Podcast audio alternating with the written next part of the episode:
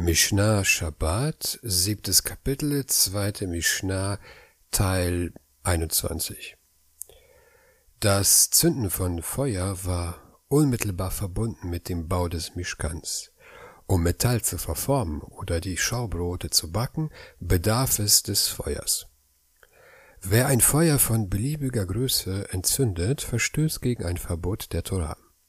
Es macht keinen Unterschied, ob er das Feuer durch das Aneinanderreiben von Steinen, die Verwendung einer Lupe, um die Sonnenstrahlen auf Stroh zu fokussieren, das Anzünden eines Streichholzes oder das Einschalten des Stroms entfacht. Es spielt auch keine Rolle, ob das Feuer mit Öl, Kerosin oder Elektrizität angefacht wird. Jedes Mal, wenn jemand die Absicht hat, ein Feuer zu entfachen und es ihm gelingt, verstößt er gegen ein Verbot der Torah. Genauso wie es nach dem Gesetz der Torah verboten ist, ein neues Feuer zu entfachen, ist es auch nach dem Gesetz der Torah verboten, eine bereits bestehende Flamme zu vergrößern. Das Gesetz am Yom Tov ist anders. Während man auch dann kein neues Feuer entfachen darf, darf man eine bestehende Flamme anfachen.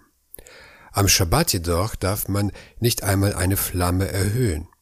Zum Beispiel darf man die Flamme eines Gasbrenners nicht erhöhen, indem man den Knopf für die Gaszufuhr dreht. Ebenso darf man am Schabbat nicht die Zufuhr zu einem Heizgerät erhöhen, um die Flamme zu vergrößern oder Öl in eine brennende Lampe zu geben. Ebenso darf man keine Kohlen schüren, da dies das Feuer verstärkt. Ebenso darf man die Tür eines mit Holz befeuerten Ofens nicht öffnen, weil dadurch Luft in den Ofen eindringt und die Glut anfachen kann, was das Feuer verstärkt.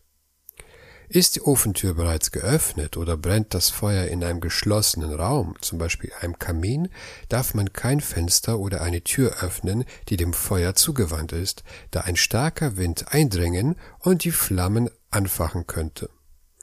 Wenn kein Wind weht, darf man die Tür oder das Fenster öffnen. Wenn eine Öllampe auf einem Tisch steht, muss man versuchen, den Tisch nicht zu schütteln, denn das Öl könnte sich dem Docht nähern und die Flamme vergrößern. Handelt es sich jedoch um eine Wachskerze auf dem Tisch oder hat die Öllampe einen schwimmenden Docht, muss man nicht befürchten, dass das Schütteln des Tisches die Flamme vergrößert. Langsam kommen wir zum Schluss der 39 Arbeiten. Die letzte noch übrige Arbeit ist das Tragen aus einem Bereich in den anderen. Wir sprachen schon mal darüber im ersten Kapitel und wir werden noch Gelegenheit haben, darüber in den folgenden Kapiteln zu sprechen. In der Torah lesen wir, dass die Spenden für den Mishkan aus dem privaten Bereich, dem Rishud Hayachid, jedes Einzelnen gesammelt und zum öffentlichen Bereich, dem Rishud Harabim, gebracht wurden, wo der Mishkan gebaut wurde.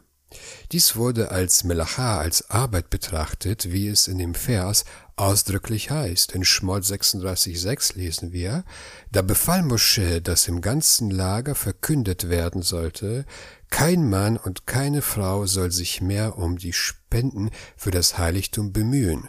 Und hier kommt das Wort Melacha vor. Sie sollen keine Arbeit machen, die Spenden nicht mehr bringen. Und das Volk hörte auf zu bringen.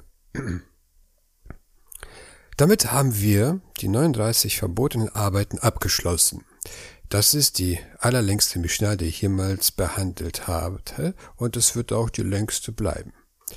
Damit ist aber Kapitel 7 noch nicht abgeschlossen. Wir haben noch zwei Mishnayot vor uns und danach noch weitere 17 Kapitel bis zum Ende des Traktats.